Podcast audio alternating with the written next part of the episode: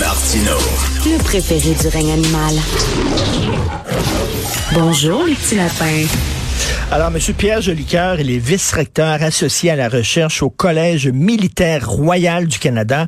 Et pour M. Jolicoeur, il faudrait plus de sanctions pour dissuader Vladimir Poutine. Il est avec nous. Bonjour, M. Jolicoeur. Oui, bonjour. Bonjour. Alors aujourd'hui, il y avait un texte dans le National Post, euh, un texte, un commentaire, en fait, une chronique, où le chroniqueur dit, ben ça sera pas suffisant euh, les sanctions parce que Poutine, euh, il ne va pas intervenir là, militairement, c'est-à-dire envoyer son armée dans les villes. Il va se contenter des pilonner, d'envoyer des missiles et tout ça. Et sanctions, pas sanctions, ça lui fera, ça, ça lui fera absolument pas mal. Ça ne changera pas la donne. Est-ce que vous êtes d'accord avec ça? Alors, il y a deux différentes choses. Il y a d'abord les sanctions, puis il y a le type d'opération que la Russie est prête à mener. Alors, euh, pour ce qui est des sanctions, euh, je pense que je partage le point de vue de cet autre chroniqueur, à savoir que pour l'instant, euh, la Russie est certainement ennuyée à cause des problèmes économiques que, les sanctions économiques génèrent en Russie, mais la détermination de Vladimir Poutine est, telle qu'il va, qu'il va tenir tête. Les sanctions adoptées actuellement ne sont pas suffisantes pour le faire Est-ce qu'il y a moyen d'adopter assez de, sanctions pour le faire plier? Euh, je ne le sais pas. Mais une chose est sûre, euh, le secteur pétrolier est encore en partie épargné par, euh, les sanctions et, c'est peut-être normal car si on veut couper l'ensemble des, ventes de ce que la Russie peut, avoir, peut, engendrer sur le commerce international, il faudrait attaquer plus durement le secteur pétrolier, mais ceci et, gazier. Mais ceci voudrait dire que les pays européens qui sont en partie euh, de, du gaz et du pétrole de la Russie, euh, il faudrait qu'ils fassent des sacrifices euh, très grands et pourraient générer un, coût peut-être insoutenable pour, pour les pays européens. Mais c'est quand même des sacrifices qui sont moins grands qu'intervenir militairement. Les, les, gens sont capables peut-être de, de serrer la ceinture. Ce serait le sacrifice qu'on leur demande. Euh, ben, ça serait la ceinture. C'est juste que le problème, euh, c'est le, le, gaz sert pour euh, les mm. parties d'Europe, euh, autrefois l'Europe de l'Est ou même pour l'Allemagne. donc, des pays de l'Europe centrale. Y a, y a, le, gaz est nécessaire pour le chauffage, est nécessaire mm. pour toutes sortes d'autres procédures industrielles, de sorte que, effectivement, c'est plus que juste se serrer la ceinture. On, demande mm. de, faire des sacrifices importants, alors que ces pays seraient, deviendraient un peu aussi des victimes de la guerre de, ce qui se passe en Ukraine. je, lisais dans l'actualité, le magazine L'actualité, euh, le, professeur euh, Jean-François Caron, qui est professeur dans une université au Kazakhstan, et qui dit, lui, ben c'est une arme à double tranchant, les sanctions. C'est-à-dire que si on impose des sanctions économiques trop sévères, euh, au lieu de pousser les Russes à se soulever contre Poutine en disant, ben tu es responsable de ces sanctions-là, ça n'a pas de sens. Peut-être, au contraire, le, le peuple, ça va les braquer contre l'Occident et ça va euh, les amener à faire bloc autour de, Vladimir Poutine. Est-ce que vous avez ces craintes-là? Alors, euh, c'est possible qu'il y ait une partie de réaction euh, nationaliste un peu de, la part des Russes qui se soudent derrière leur chef. cependant, il faut savoir aussi qu'en Russie, une partie de la population est sceptique quant au message officiel qui est euh, présentement là, présenté par, par les autorités du Kremlin. Euh, ils, sont habitués, bon, déjà de l'époque soviétique et, et, euh, et même s'il y a une période un peu, un peu plus démocratique au début des années 90, ils connaissent leur président, ils savent qu'il manipule la vérité. Alors, ils ont tendance à chercher aussi des, des, des sources alternatives de, de, de nouvelles. là, ça devient difficile parce que Internet aussi les, ben se retire de, de, de, la Russie. la couverture journalistique aussi, ça menuise des sources d'informations qui étaient considérées comme neutres ou, ou à tout le moins non russes, hein, comme la BBC, euh, bon, Radio-Canada, euh, d'autres, d'autres sources, d'autres pays ont retiré leurs leur journalistes de Russie en raison des, des, des, lois sévères qui viennent d'être adoptées euh, et de la crainte de sanctions pour, pour les journalistes.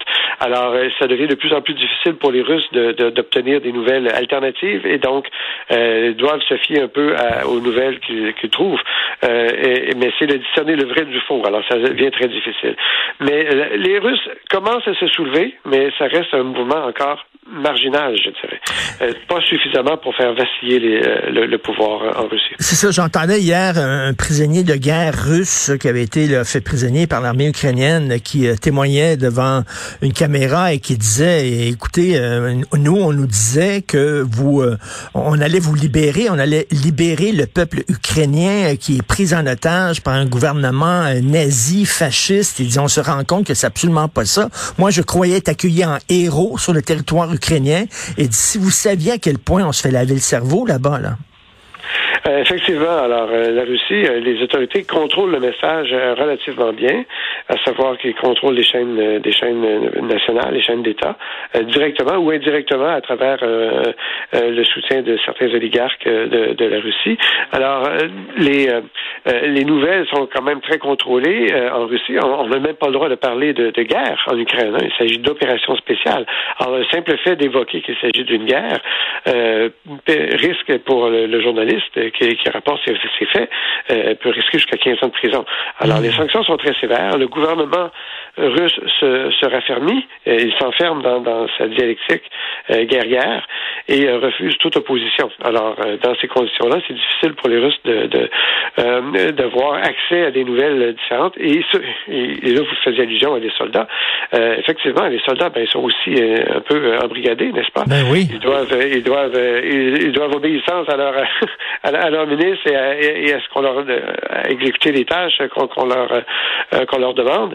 Euh, et aussi, ben ils ont accès à un accès très limité aux nouvelles. Alors euh, quand ils quand ils participent à un tel un tel conflit, ils s'attendaient vraiment pas à être pris dans, dans, le type de conflit dans lequel ils sont présents. Certains d'entre eux ont été mobilisés pour aller participer à des exercices, écoutez, aux frontières de l'Ukraine. Ils pensaient jamais entrer dans un dans une période de conflit. Ben et on faisait une différence avant entre la Corée du Nord et la Russie en disant c'est pas la même chose. Oui, c'est un régime euh, autoritaire en Russie, mais c'est quand même un pays qui fait partie de l'Europe. Il y a quand même une certaine transparence et tout ça. Mais là, euh, ça devient de plus en plus opaque. J'ai de la difficulté à faire la différence entre le régime de Corée du Nord et le régime de la, le régime de la Russie. C'est un peu la même chose.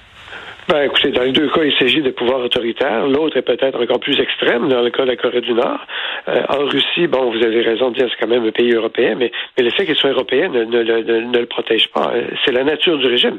Et, et, et, le régime euh, contrôle, contrôle le message et surtout impose, impose ses vues à, non seulement au, monde extérieur, mais aussi à sa propre société. Donc le combat pour Vladimir Poutine, il est tout aussi sur la scène extérieure que sur la scène euh, intérieure présentement.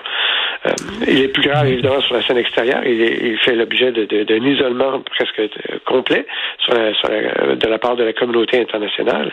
Mais même en Russie même, et c'est d'ailleurs une des thèses, une des explications pourquoi est-ce qu'il mène cette guerre en Ukraine présentement, c'est pour détourner l'attention de la population sur d'autres problèmes intérieurs qui existent en Russie, à savoir la corruption alléguée à l'endroit des autorités russes, mais aussi sa piètre gestion de la crise euh, de, la COVID, euh, qui a frappé durement en Russie et qui mmh. euh, et où on remettait un peu en question les les, les, les, procédures, les, les, lois, les, règlements adoptés par Vladimir Poutine et son gouvernement. Alors, il est face à la critique. Peut-être qu'une petite guerre ou une crise internationale permet de détourner le mmh. regard et permet d'attirer l'attention ailleurs. Et en terminant, M. Jolicoeur, est-ce qu'on va pouvoir échapper à une intervention armée? Je parlais à Jean-François Lisée un peu plus tôt dans l'émission. Et euh, bon, lui, il a écrit dans le devoir qu'il faut y aller. Et de toute façon, Poutine, il sait déjà qu'on arme l'armée, qu'on envoie des armes à l'armée ukrainienne. C'est une forme d'intervention. Il dit, puis il a pourtant pas utilisé l'arme nucléaire. Donc, euh, il faut y aller. Vous, est-ce que vous craignez une escalade si jamais on intervient?